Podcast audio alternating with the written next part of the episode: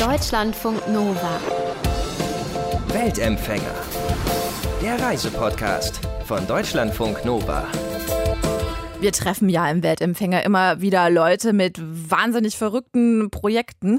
Jetzt kommt wieder so einer und zwar Felix Hutt. Ja, Felix Hutt war mal ein richtig guter Tennisspieler, das ist aber auch schon eine Weile her, ja.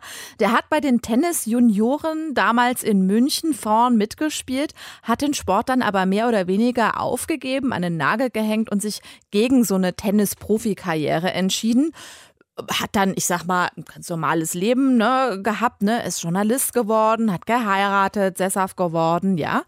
Mit Ende 30 rappelt's ihn aber nochmal. Er will's nochmal wissen und es in die Tennis-Weltrangliste schaffen, ja. Und er startet dann ein ziemlich großes Projekt, an dessen Ende ein Buch entstanden ist mit dem Titel Lucky Loser, wie ich einmal versuchte, in die Tennis-Weltrangliste zu kommen. Ich habe mit Felix gesprochen und habe ihn gefragt, warum um Himmels Willen kommt man denn mit Ende 30 mit der Idee um die Ecke, die Tennis-Weltrangliste klarzumachen? Das liegt an einem Mann aus der Schweiz, der heißt Roger Federer. Ich war im Urlaub in Südafrika und habe das Australian Open Finale 2017 gesehen zwischen Federer und ähm, Nadal. Und das hat Zwei richtige Gründen im Prinzip, ne? Also eigentlich so das Finale. Ja, das sind schon zwei Giganten in unserem Sport und äh, Federer war, war zu dem Zeitpunkt schon relativ alt und lange verletzt gewesen und er hat es dann gewonnen und das hat mich so inspiriert, dass ich direkt äh, am nächsten Tag an Strand bin und angefangen habe zu laufen. okay, du schreibst aber auch in deinem Buch, zu dick, zu alt, zu desillusioniert, zu untrainiert. Du bist eigentlich eher so Mickey Rourke aus der Wrestler. Warum dieses Bedürfnis ist dir nochmal selber zu beweisen? So eine vorgezogene Midlife-Crisis? Ja, vielleicht. Ich wollte eine Midlife-Crisis vielleicht auch vermeiden und ich wollte vor allem vermeiden, dass ich irgendwann später auf mein Leben zurückblicken muss und im Konjunktiv äh, über mein Leben sprechen muss. Also hätte, wäre ich doch und so weiter. Und das hat mich angetrieben zu sagen, nee, jetzt hier nicht irgendwie Ausreden finden, sondern nochmal angreifen, nochmal trainieren und eben den Körper, den du auch gerade beschrieben hast, wieder einigermaßen in Form zu bekommen. Und das ist mir dann Gott sei Dank auch gelungen. Heißt aber wirklich, du musstest erstmal fit werden, ne? Ja, das heißt es ja. Sehr fit. Ich musste nicht nur fit werden, ich musste meine komplette Ernährung umstellen, ich musste auf Alkohol verzichten und auf all die schönen Dinge, die man halt so macht, wenn man auf die 40 zugeht. Ja, war nicht ganz einfach, aber nach einer Weile ähm, wird man dann auch süchtig nach dem, sage ich mal, neuen, gesunden Leben. Jetzt ist ja quasi dein Ziel Weltrangliste. Ne? Also du willst einmal in dieser Weltrangliste geführt werden. Wie jetzt für die Nicht-Tennis-Interessierten, wie kommt man denn dahin? Genau, die, die Tenniswelt ist in drei Turnierklassen unterteilt. Eine, die höchste Welt, die, die ihr aus dem Fernsehen kennt. Dann gibt es eine mittlere Welt und eine ganz untere, unterklassige Welt. Eine Unterwelt, okay. Eine Unterwelt des Tennis, richtig. Die ITF Future Tour nennt sich die. Und da spielen sehr, sehr viele junge Nachwuchsspieler mit. Und da musst du bei einem Turnier dich fürs Hauptfeld qualifizieren und im Hauptfeld eine Runde gewinnen. Und dann hast du einen sogenannten ATP-Punkt und mit diesem ATP-Punkt bist du dann äh, in der Weltrangliste. Reicht aber ein Punkt. Ein Punkt reicht, ja. Und das heißt quasi in diesem Unterklasse, nochmal kurz, in diesem Unterklasse-Wettkämpfen einmal die Vorrunde überstehen und dann ist das Finale oder? Nee, im Hauptfeld. Im also, Hauptfeld äh, man, mitspielen. Genau, im Hauptfeld äh, eine Runde gewinnen. Also eine Tennis, Runde gewinnen. Tennis funktioniert ja wie so ein Baum. Mit jeder Runde werden dann weniger, wie so, wie so ein Pyramidensystem so ein bisschen. Und du musst dich durch die Qualifikation spielen, darfst da nicht verlieren und dann musst du im Hauptfeld eine Runde gewinnen und dann hast du den Punkt. Du bist dann quasi einmal so ein bisschen um die Welt gereist, aber so von Tennisplatz zu Tennisplatz im Prinzip. Da sind Länder dabei, Südafrika, Uganda, Pakistan, Israel. Äh, also jetzt keines dieser Länder käme mir in den Sinn, wenn ich an Tennis denke. Wie hast du denn diese Ziele ausgewählt? Also diese Matches quasi? Genau, also was ich gerade beschrieben habe, dieser Sieg im Hauptfeld, der zählt in allen Ländern gleich. Sprich, es macht keinen Unterschied, ob ich in Deutschland im Hauptfeld von einem Future-Turnier eine Runde gewinne, einen Punkt hole oder ob ich in Uganda hole. Der Unterschied ist der, dass in Uganda viel schlechtere Spieler sind. Tennis natürlich dort kein populärer Sport ist und die Chancen schlichtweg höher sind. Deswegen habe ich mir natürlich Länder ausgesucht, exotische Länder, wo die großen Profis und die großen guten Nachwuchsspieler jetzt nicht unbedingt hinreisen wollen. Von welchem Zeitraum reden wir da? Also mit Vorbereitung und den ganzen Reisen? Wie lange hast du dafür gebraucht für die ganze Aktion? Ich habe eineinhalb Jahre meines schönen Lebens investiert, ja. ah, ja. ich. Und das alles wegen Roger, siehst du? Alles wegen Roger, ja. Okay, jetzt reist du um die Welt, ne? Spielst bei diesen Futures, sagt man, ne? Genau. Future-Turnieren äh, mit, ne? Also in diesen unterklassigen Weltranglistenturnieren. Welche, auf welche Menschen trifft man denn da? Also welche Menschen spielen auf diesen Turnieren? Da spielen Tennis-Idealisten, die ähm, jahrelang versuchen, was ich in anderthalb Jahren versucht habe. Da spielen vor allem sehr, sehr, sehr viele junge, junge Spieler, die eben die ersten Punkte sich da verdienen, um dann in die höherklassigen ähm, Turniere äh, reinzukommen. Und dann spielen natürlich, und das ist immer das Lustigste, auch ein paar lokale Spieler mit. Und da lernt man dann die exotischsten Figuren kennen. Ich habe in Uganda gegen einen jungen Mann namens Paul gespielt. Der hatte zwei verschiedene Socken an und sein Schläger war irgendwie auch nicht richtig richtig bespannt und das ist natürlich dann schon sehr exotisch, wenn man aus Europa kommt. Das heißt aber auch, dass du im Prinzip vielen Leuten begegnet bist, die am Anfang ihrer Karriere standen und genau. du ja eigentlich derjenige bist, der quasi den Sack zumachen will, ne? Genau, ja. Also ich war, ich war immer in der blöden Situation, ähm, dass ich gefragt wurde, bist du der Coach von irgendjemand oder sogar der Vater von irgendjemand? Oh, Thema Midlife Crisis, das hat das Ganze eher noch verstärkt, ja.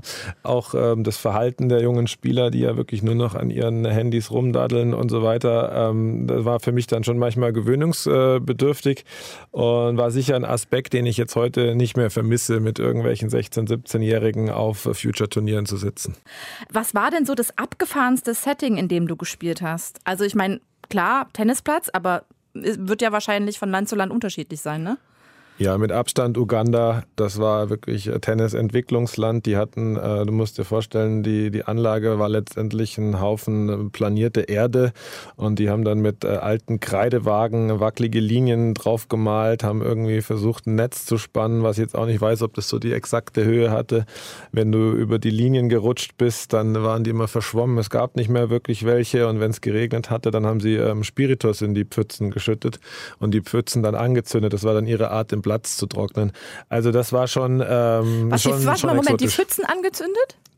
Ja, da hat es jeden Morgen geregnet. Ähm, lustigerweise haben die sich ihr, die Regenzeit für ihre Turniere ausgesucht, was auch nicht wirklich Sinn gemacht hat.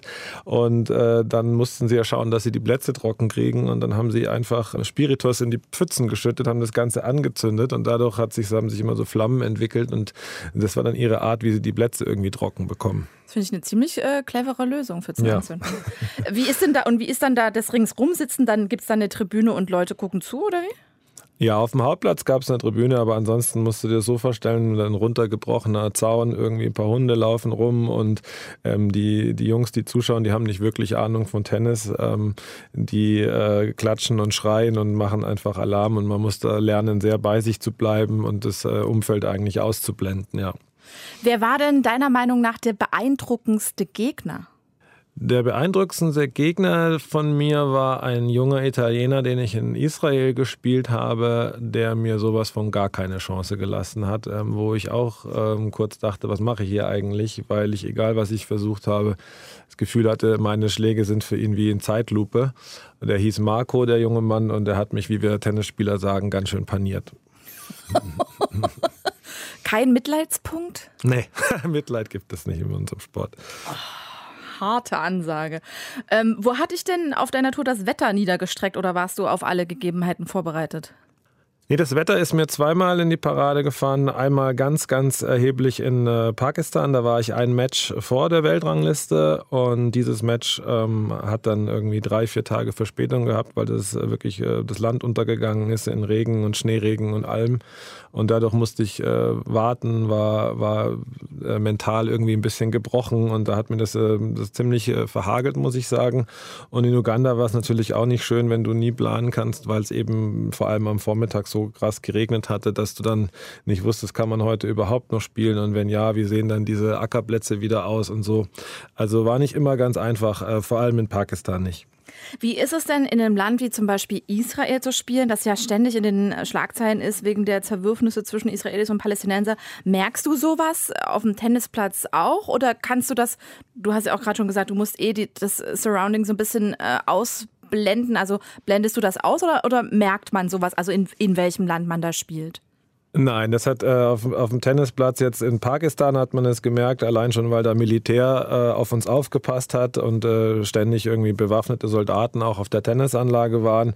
Aber in Israel hat es überhaupt keine Rolle gespielt. Ähm, Tel Aviv, ich war schon mehrfach auch ohne das Projekt in Tel Aviv. Tel Aviv ist ähm, eine sehr mediterrane Stadt, eine sehr lebensfröhliche Stadt und ähm, nee, da kann man sich wunderbar aufs Tennisspielen konzentrieren.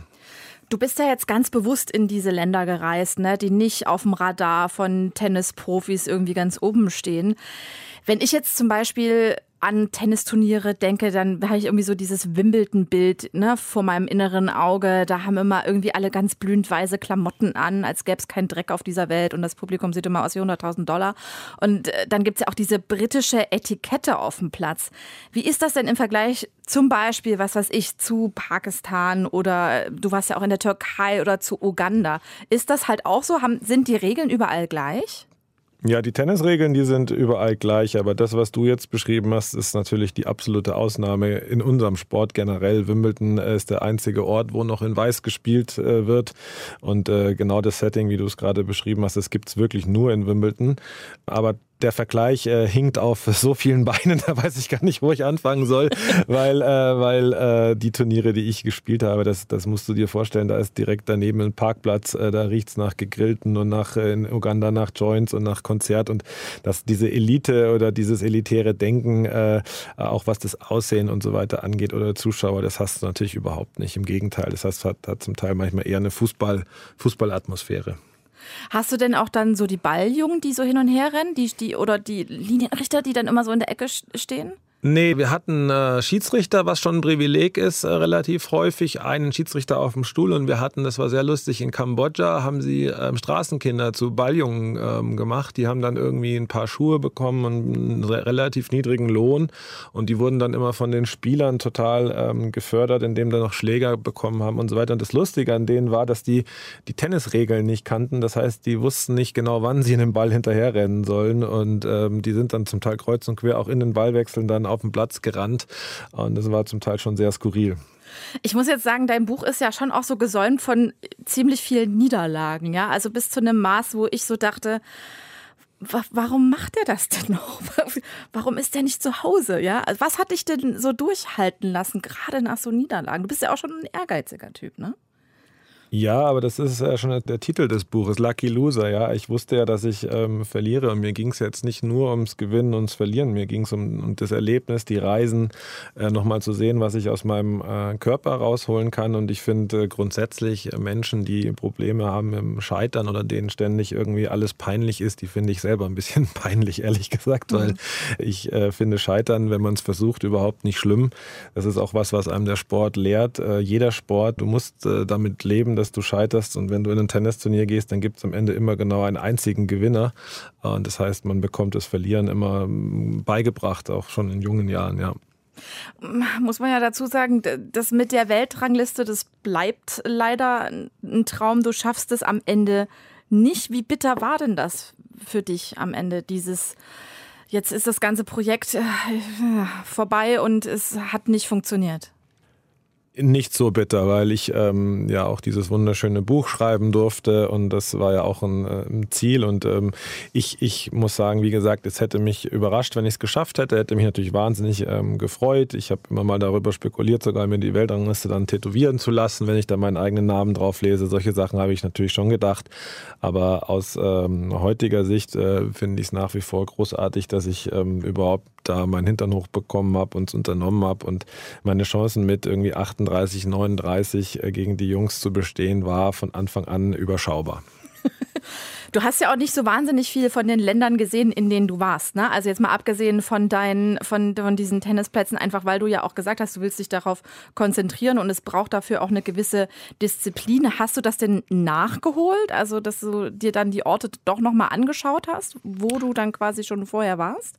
Ich war tatsächlich äh, danach nochmal in Tel Aviv, weil mir das so, so gut äh, gefallen äh, hatte, das muss ich sagen. Die anderen Länder stehen noch auf meiner Liste. Ähm, was ich definitiv nochmal anpeilen werde in meinem Leben ist Pakistan, definitiv. Uganda weiß ich nicht, das hängt ein bisschen damit zusammen, wenn ich da jetzt eine journalistische Geschichte hätte, ja, aber ansonsten eher nicht. Aber klar ist es eine Umstellung gewesen, wenn du als Journalist in die Länder reist, ähm, bist du immer daran interessiert, die Politik, alles drumherum. Du versuchst dir jedes Teil, Detail einzuprägen und in dem Fall bist du wie so ein Ignorant mit Scheuklappen, der da irgendwie ähm, alles ausblendet, weil er sich nur auf Ernährung, Aufwärmen, Training, Platz konzentriert. War schon eine Umstellung für mich. Also ich glaube ja, dass es keinen Sport gibt, der einen so viel fürs Leben mitgeben kann wie Tennis, sagst du. Ja, das schreibst du in deinem Buch und machst noch mal ein komplettes Kapitel darüber, was quasi Tennis dich gelehrt hat. Sag uns auch mal vielleicht die drei wichtigsten Dinge für dich. Haltung bewahren im Sinne von äh, nicht jedem gleich ähm, äh, verraten, wie man sich fühlt. Also never complain, never explain ist sicher ganz wichtig.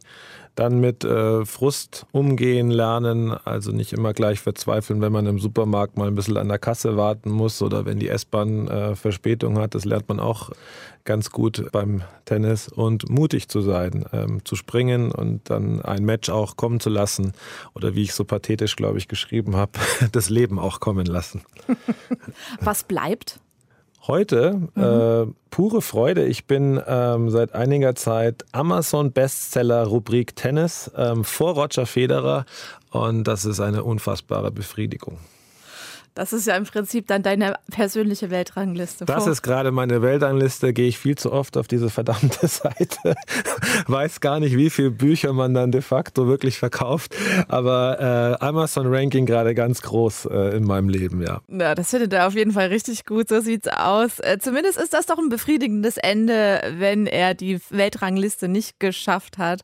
Aber immerhin den Roger Federer bei Amazon geschlagen. Das Buch von Felix Hutt heißt Lucky Loser ist im Ulstein Verlag erschienen. Ja, und da könnt ihr was lernen, nicht nur wie man schöner scheitert, sondern eben auch, was euch zum Beispiel Tennis übers Leben erzählen könnte. Deutschlandfunk Nova.